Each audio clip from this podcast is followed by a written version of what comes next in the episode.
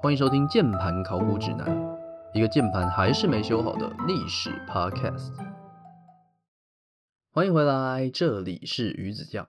键盘依旧没有修好，我现在打算不管它了，就这样吧。上一集我们讲的是罗马的建立，还有建立之后几百年的故事。说是几百年啦，其实一开始没有太多重要的事情，做什么事情都需要时间。建立国家自然也不例外，人口啊、文化啊、科技、法律这些之类的东西，也都不会像游戏一样，你随便点点滑鼠就会跑出来。这些都需要时间。罗马花个几百年之后，终于有机会发展成周遭国家不可忽视的强权，也是很合理的一件事情。今天应该内容物会比较硬。虽然说 B 节目平常内容物就很硬了，所以好像也不差这么一点，对吧？那我们开始吧。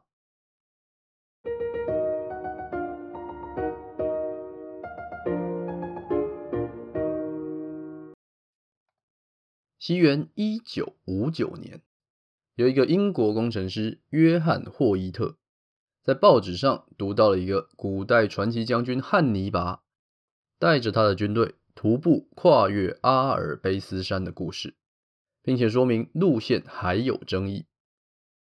他瞬间被这件事情激起了兴趣，觉得与其出一张嘴，不如亲身实践。毕竟他跟鱼子酱一样，是一个业余的历史爱好者兼登山爱好者。他亲自花了一些时间做了功课，并且爬了很多次的阿尔卑斯山，然后私下跟朋友们说。这一段路虽然难爬，但是一定是做得到的。我一个工程师都能做得到，古代的名将汉尼拔跟他的精锐部队没道理做不到。结果他的朋友表示，汉尼拔当初带的不只有士兵啊，还有一堆大象。你要不要试试看带大象走这一条路？他想了想，好像有点道理。万事俱备，只欠大象。他到处写信给各地的英国大使，说明计划，然后表示我想要一头大象，你们有没有办法弄给我？想当然，没人理他，这到底哪来的神经病啊？但是皇天不负苦心人，意大利的杜林动物园老板听到了这件事情，他的动物园最近刚好买了一头新来的大象，并且他觉得这个人勇气可嘉，就联络了约翰。告诉他，我这里有头大象，只要你确保它能每天吃得饱、平安健康，这头大象就可以借给你。还顺便汇了一笔资金资助他的计划。接下来，约翰设法筹到了足够的研究经费，找了七个愿意参加的人一起，买好了各种物资，只是有一点点美中不足，就是他们想要把大象的名字叫做汉尼拔，当初翻越山的那个将军的名字。但是大象很可惜，甩都不甩它，只好继续叫大象本来的名字 Jumbo。准备就绪，一行人跟着一头大象，从法国南部阿尔卑斯山山脚下的小镇蒙梅利扬出发，徒步翻越阿尔卑斯山。人类要徒步登山就是一件难事，对于这头十一岁的大象来说，这更是惊人的长途跋涉。每一天，他们都要喂 Jumbo 吃六十八公斤的干草、二十三公斤的苹果、十八公斤的面包，还有九公斤的红萝卜。另外，还要适时帮他补充维他命，避免他的健康出现任何的问题。虽然说道阻且长，但他们还是想办法完成了预定的目标。首先是成功跨越了法国、意大利边境，接着在开始旅程十天之后，他们成功抵达阿尔卑斯山山脚下的意大利小镇苏萨。全村的村民都跑出来迎接他们，一时之间万人空巷。虽然苏萨大概也没有一万人，村民们在街上挂起了法国国旗、意大利国旗，还有英国国旗，簇拥着冒险者们跟大象走向终点，并且在市政厅前面围着 Jumbo 跳起了舞。为了慰劳 Jumbo 的辛苦，特别还送了大象一瓶当地产的意大利葡萄酒。大象也是蛮可怜的，因为在这件事情结束之后，它整整瘦了两百三十公斤。如果想减肥，就去爬山吧。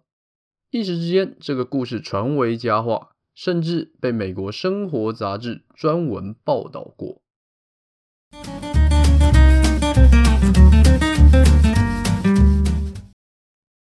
我先声明，今天的故事有一个主角叫做汉尼拔，他跟近年电影跟影集里面那个会吃人肉的汉尼拔·莱克特医师完全没有关系。不过这个角色不管在小说、电影或是影集里面都塑造的很棒，就是了。尤其安东尼·霍普金斯演的那个版本，简直是我的童年阴影。沉默的羔羊，鱼子酱大推。如果喜欢惊悚片的话，这部真是经典。扯远了，我们回来。上一集结束，在罗马千辛万苦打赢了皮洛士战争，把希腊人的势力赶出了意大利的国境。虽然我们会开玩笑说，罗马仿佛有复制人军团，可以无限的产生军队，但实际上这场战争确实让罗马赢得很不轻松。花掉了物资，逝去的人民，这些都需要时间来填补。罗马一直以来，绝大多数的民众都是农夫，有战争需求才会公开招募人民去当兵，由执政官亲自领军去打仗。这听起来就有那么一点斯巴达的味道。废话，因为他们的制度全部都是抄过来的。哦，对了，武器要自备，所以要当兵，你要自己去市场上买枪跟子弹。呃，我是说盾牌跟短剑。所以在罗马当兵。是要有点钱才能做的，没钱的人只能买两把标枪，躲在后排丢一丢，假装自己有参与。如果很有钱，买得起马，就可以当骑兵。这么悲惨，为什么罗马人还要当兵？因为打赢了有很多钱跟土地可以分啊，跟商鞅变法之后的秦国有那么一点类似。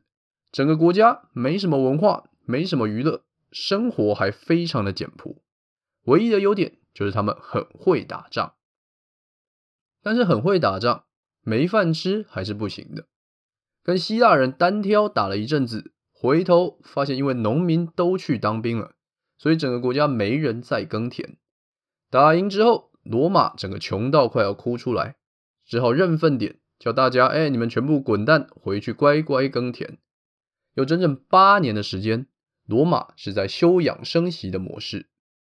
什么？你说才八年就叫休养生息？因为崇尚武力扩张的罗马共和国，没有战争的日子是蛮罕见的，所以八年绝对算得上是休养生息的日子。如果说现代意大利的国土是一只靴子，罗马这个时候的国土就是只中筒靴。他想要变成长筒靴，还需要稍微再努力一点。除了往北边扩张之外，往南边也能走。这只靴子的鞋尖有颗球摆在那边，就等靴子来踢。这颗球是地中海的第一大岛——西西里岛。西西里岛差不多有台湾的七成大。海上钢琴师，还有西西里的美丽传说的导演朱塞佩·托纳多雷就是西西里人。当然，比起文艺电影了，《教父》三部曲，还有传说中的黑手党，可能更有名。两者也都是西西里的产物。罗马想要往北扩张，会继续遇到堆积如山的高卢人。那往南呢？那就不是一两个部落可以解决的事情了。挡在罗马南进路线上的是一个以北非为中心的大国，它的名字叫做迦太基。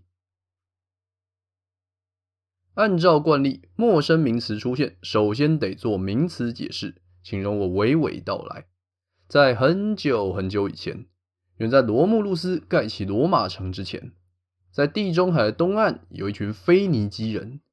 没有记错的话，国中历史课本会说这群人擅长航海跟经商。在腓尼基其中一个小王国里面，有一个公主叫做蒂朵。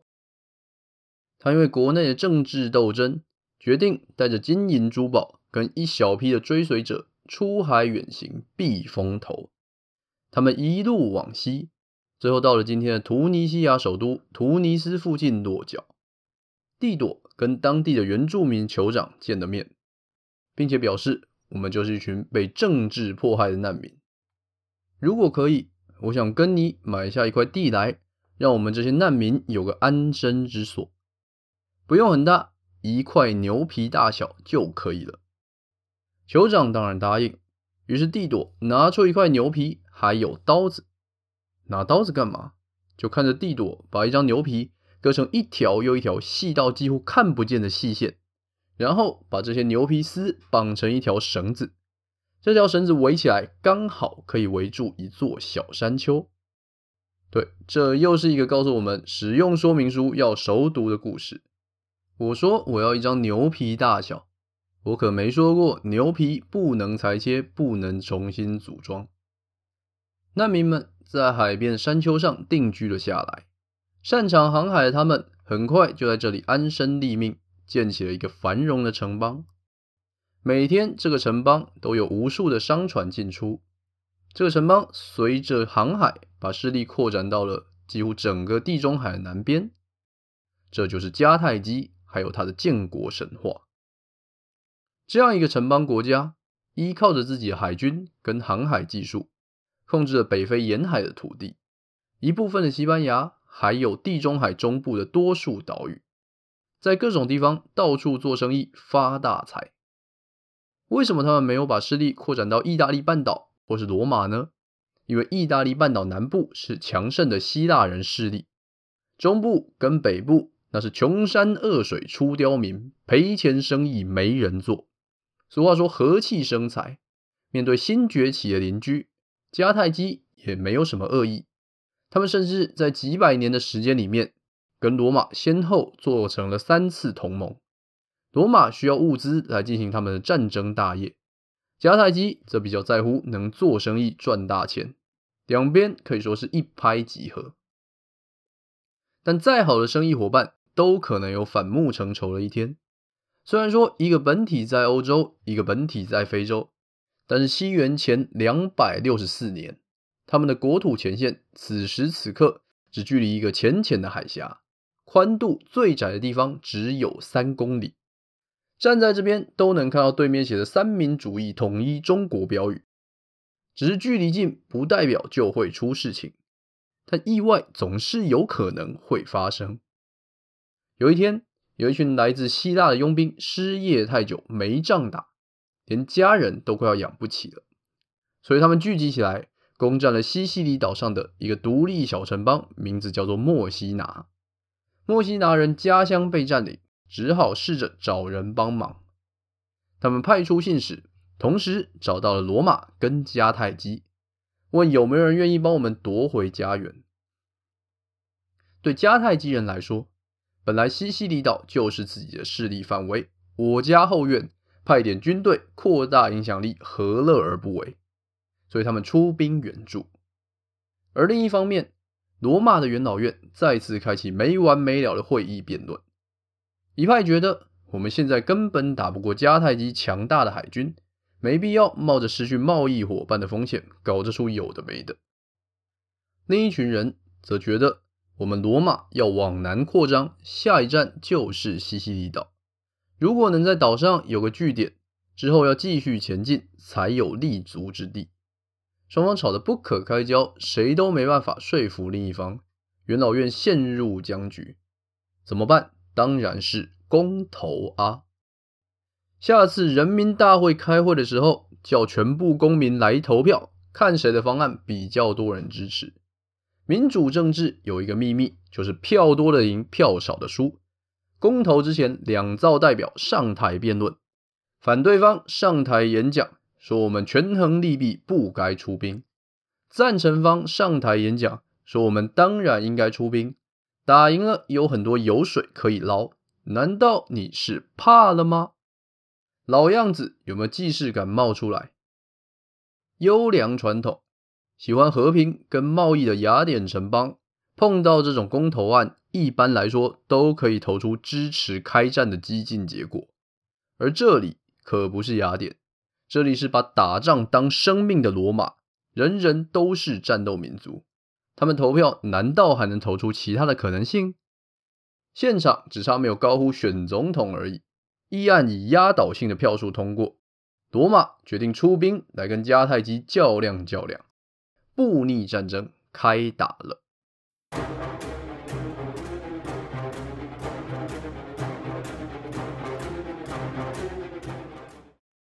这是一场有点像雅典在打斯巴达的战争。罗马是个陆权国家，跟斯巴达一样；对上迦太基是个海权国家，跟雅典一样。打起来有一点会像是张飞打岳飞，基本上碰不到。罗马人在陆地上对迦太基人喊说：“你有种上岸呐！”迦太基人在船上对罗马人喊说：“不然你有种下海呀！”多数的时间，两边只有小规模的冲突。在陆地上，罗马人基本上没打输过，但是到了海战，却丝毫讨不到便宜。战争的前五年，双方在陆上跟海上各种僵持。罗马占了一点点的优势，但是没有突破性的进展。他们觉得啊，既然我优势很大，那不如我 A 上去，主动下海挑战看看。罗马人发挥了他们的优良传统。他们把海战中迦太基的沉船捞了起来，逆向攻城，开始照抄。在下一场海战的时候，迦太基的海军震惊的发现，为什么对面的船看起来跟我们的八成七像？废话，因为都是抄来的，不像才有问题嘛。当然，抄归抄，只有抄袭，还是只能抄个大概。罗马赶工做出来的战舰。还是稍微比迦太基的品质差一点，但是这点不是什么大问题，他们之后会慢慢赶上。关键的是，罗马人根本没有打海战经验，怎么让习惯陆战的陆军在海上打仗呢？四百五十年之后，在遥远的东方，有一个男人叫做曹操，他想的办法是把船都用铁链锁在一起。至于下场怎么样，我们大家都知道。以前讲过，现在重申一次。古代的地中海，多数时间风平浪静，海战打起来很简单，就两招。第一招，用自己加强过的船头去撞对方的船身，可以造成一定程度的伤害。第二招，船上的步兵跳到对方船上，把海战变成陆战。迦太基人喜欢第一种，罗马人喜欢第二种，相当合理。双方舰队在海上遭遇，全速向对方冲了过去。迦太基人除了看到罗马人做出了抄袭的军队，也不以为意，因为他们的航海技术跟船的品质还是比较好。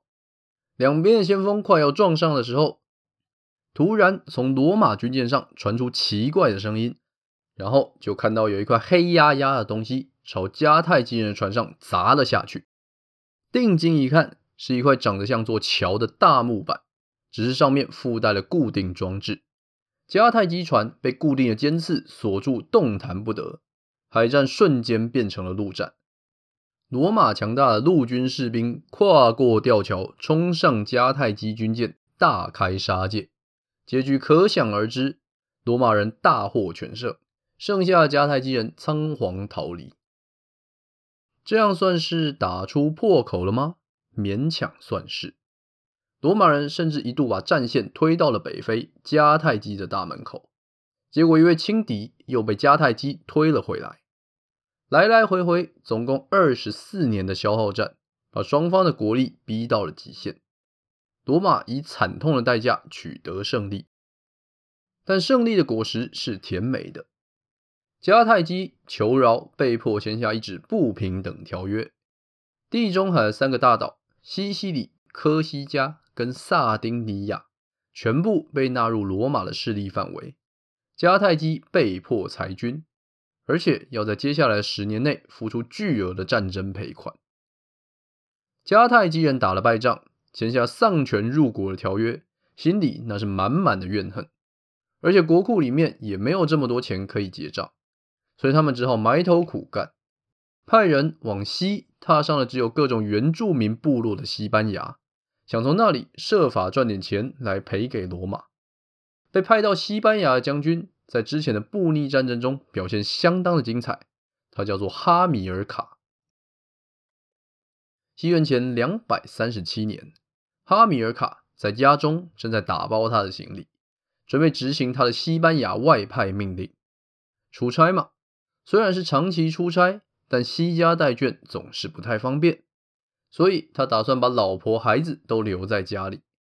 此时，他还没十岁的长子走进房间，开始吵着要父亲带他一起去。熬不过可爱儿子的再三请求，哈米尔卡就答应了。只是他附带了一点条件，那就是儿子要在神前许下一个誓言。儿子欣然接受，纵使只有十岁，他还是认真的在神庙里面讲出了他的誓词：“我发誓，我将成为罗马最大的敌人，至死不渝。我将用钢铁与烈火将罗马的命运带向深渊。”没有人知道，这个年仅十岁的小孩，在长大成人之后，真的会实现他儿时的诺言。成为罗马史上最让人闻风丧胆的对手，他的名字叫做汉尼拔。哈米尔卡是一个有才能的人，到了西班牙，他开始大力整顿财政，开源节流。没几年，迦太基在西班牙的领土弄得是欣欣向荣，路平灯亮，水沟通，产出的银矿堆积如山，可以支付战争赔款给罗马，还有剩。但哈米尔卡想的当然不只是支付赔款，他可还没忘记上次惨败的屈辱，因为在布匿战争期间，他这个人根本一场战役都没打输。只要哈米尔卡上场，迦太基就不会输。所以他觉得，老子都还没投降，你们国内的那些老废物政客到底凭什么和谈认输？说白了，就是其他的将军太烂，不会带兵打仗。如果让我来，我一定打爆罗马给你们看。其他的将军不行怎么办？那我自己训练就是了。哈米尔卡严格训练自己的三个儿子跟女婿，要他们进行艰苦的体能训练，跟熟读各种战略战术。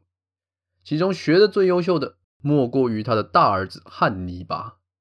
同时，为了累积跟罗马对抗的资本。哈米尔卡继续用尽各种外交跟战争手段，扩张迦太基在西班牙的新迦太基。虽然附近对手都是原住民，但是原住民也不是好惹的。罗马也三不五时就会被高卢人按在地上摩擦。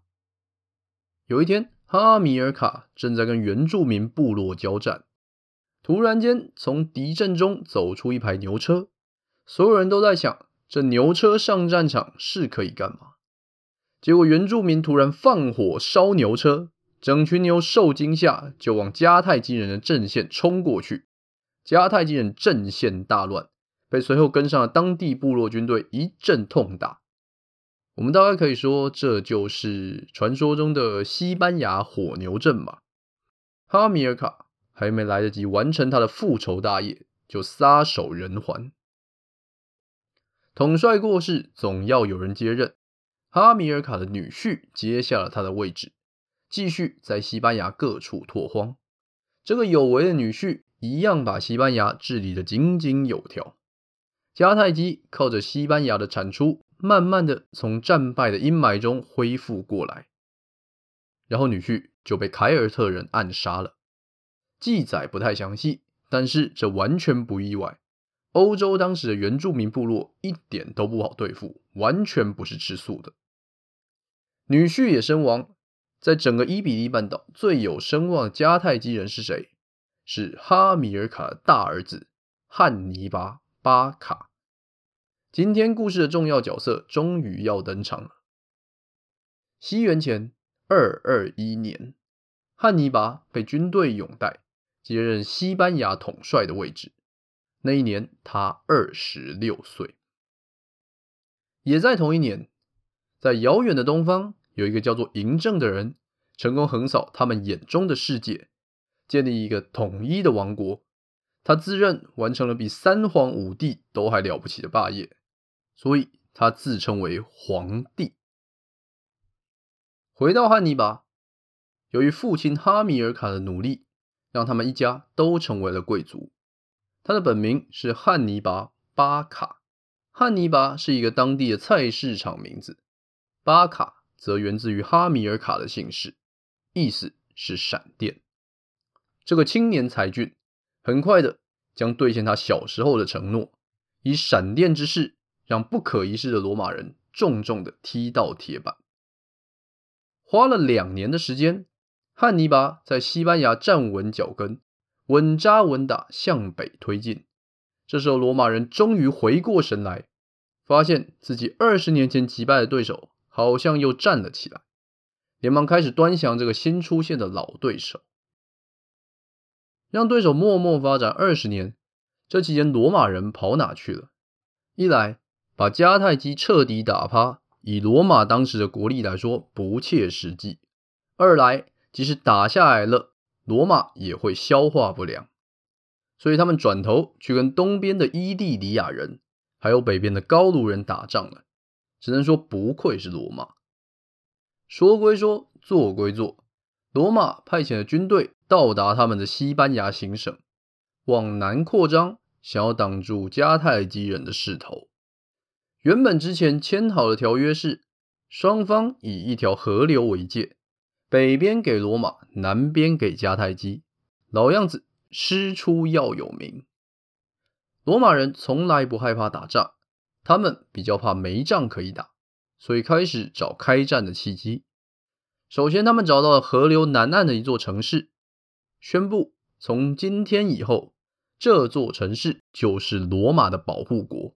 此路是我开，此树是我栽，我就怕你迦太基不来跟我们打一场。汉尼拔一看啊，你这明显是超限了吧？小学生都知道，隔壁桌的人超限可以拿笔戳他。汉尼拔手上有训练多年的军队，此时不戳他更待何时？所以他带兵围困城市。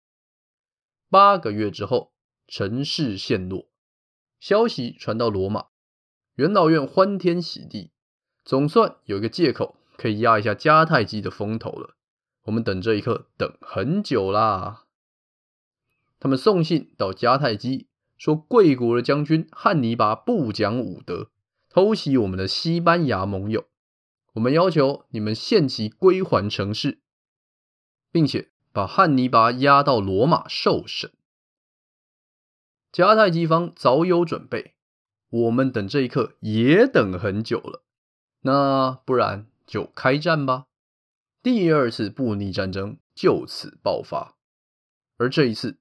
全场焦点只会停留在那个西班牙统帅的身上，因为他将是舞台上最耀眼的那颗星星。由于上次的战争，海军被罗马新式武器打得稀巴烂，又签了不平等条约，迦太基此时没有拿得出手的海军，可以在地中海上跟罗马打拉锯。怎么办？没关系，因为他们有汉尼拔。他对迦太基的元老院拍胸脯保证说：“你们给我陆军，给我支援，我保证让战火烧到罗马的自家后院。”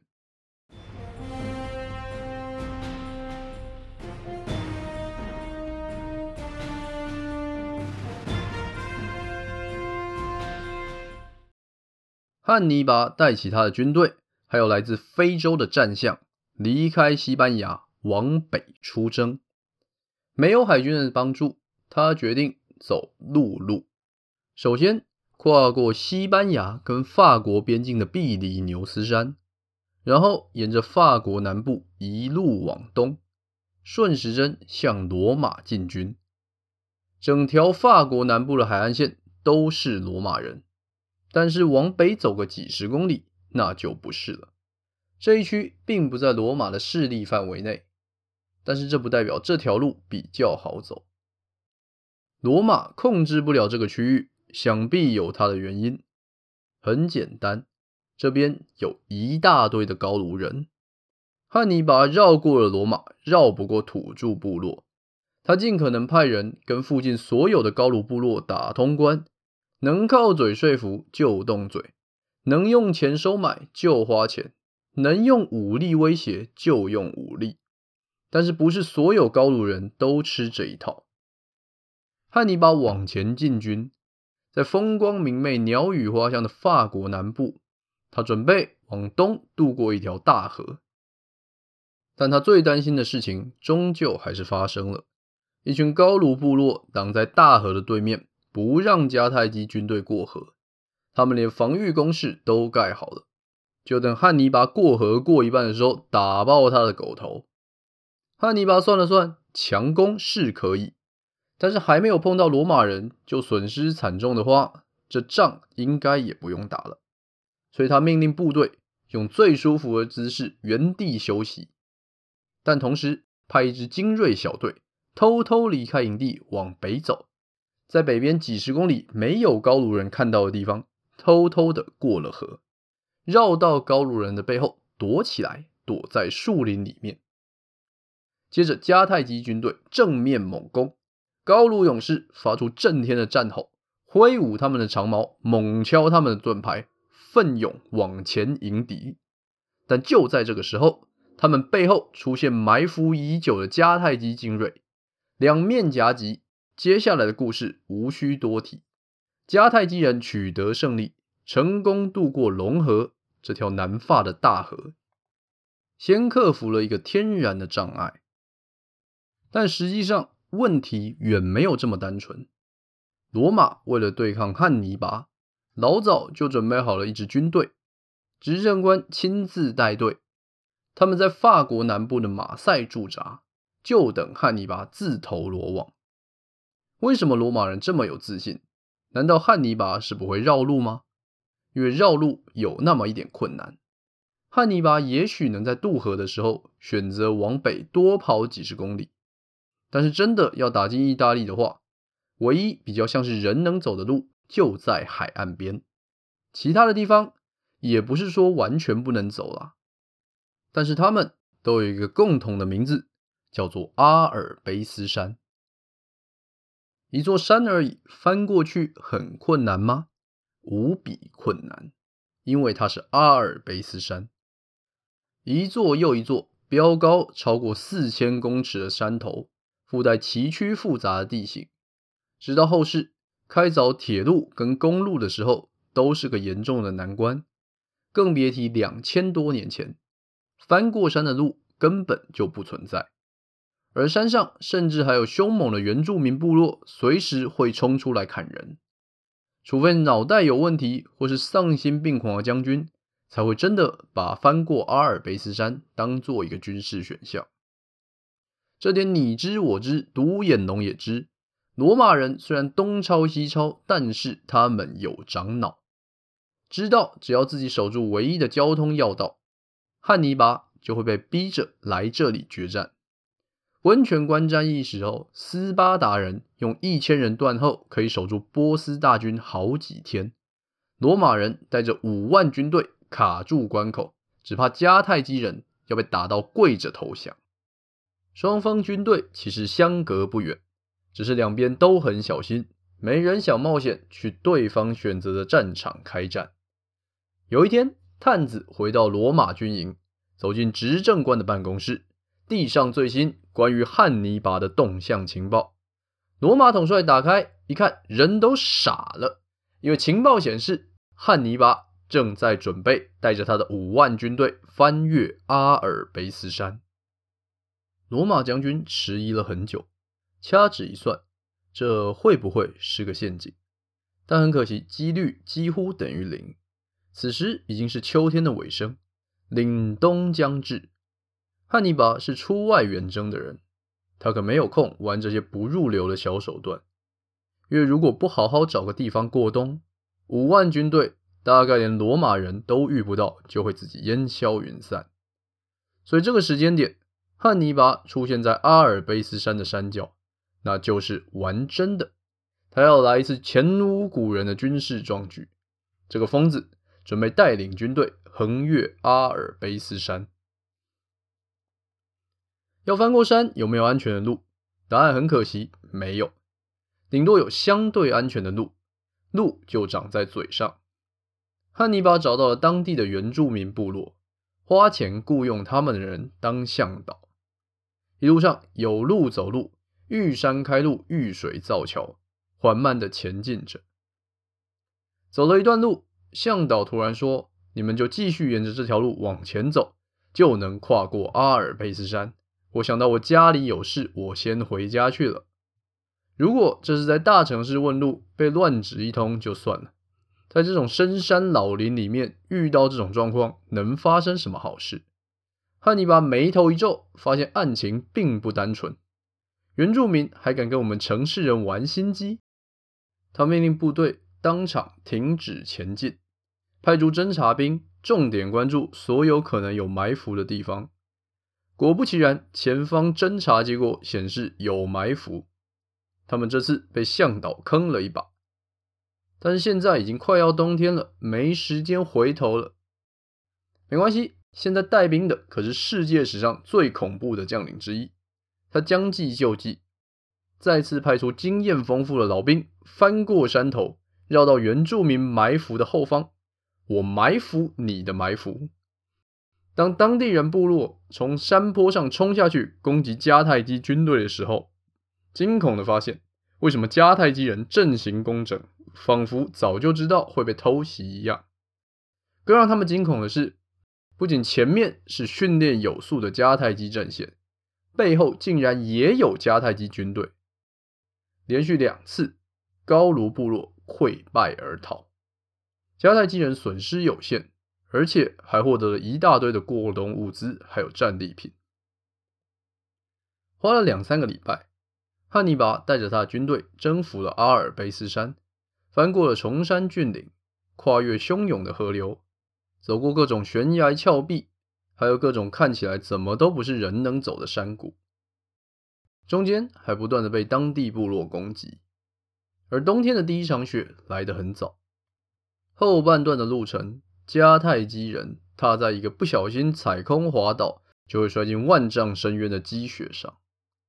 当他们终于走完最后一里路，汉尼拔指着远方的罗马城镇，向他的士兵们说道：“这就是我们接下来的目标，我们要用自己的双手征服罗马。”汉尼拔成功带人完成了不可思议的任务，但是所有不利条件带给他的伤害也是巨大的。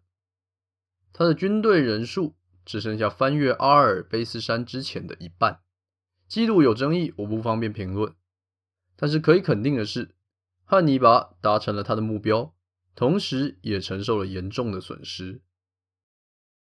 两千年之后，有一个法国将军面对了一样的问题，他想着。两千年前的汉尼拔做得到，那我也做得到。汉尼拔带着接近五万人的军队跟大象，这个法国人带着三万的现代化军队跟大炮一样，成功横越了阿尔卑斯山，把哈布斯堡家族的军队打得落花流水。这个人跟汉尼拔一样，在战争史上小有名气，他是法兰西第一帝国的皇帝，名字。叫做拿破仑。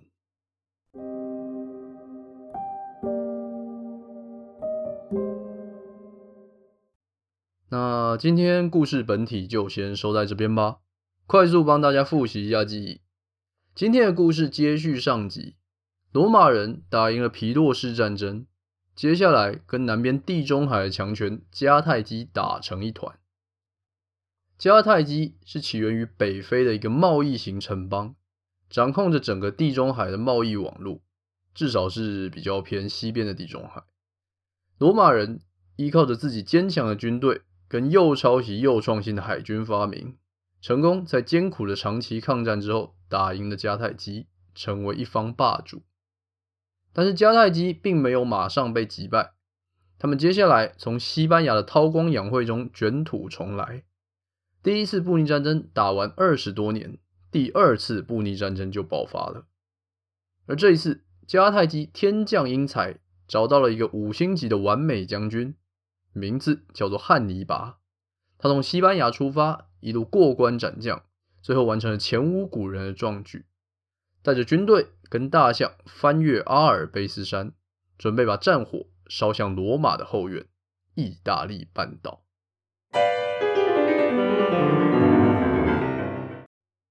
好了，鱼子酱原本其实是想要一集收掉汉尼拔的。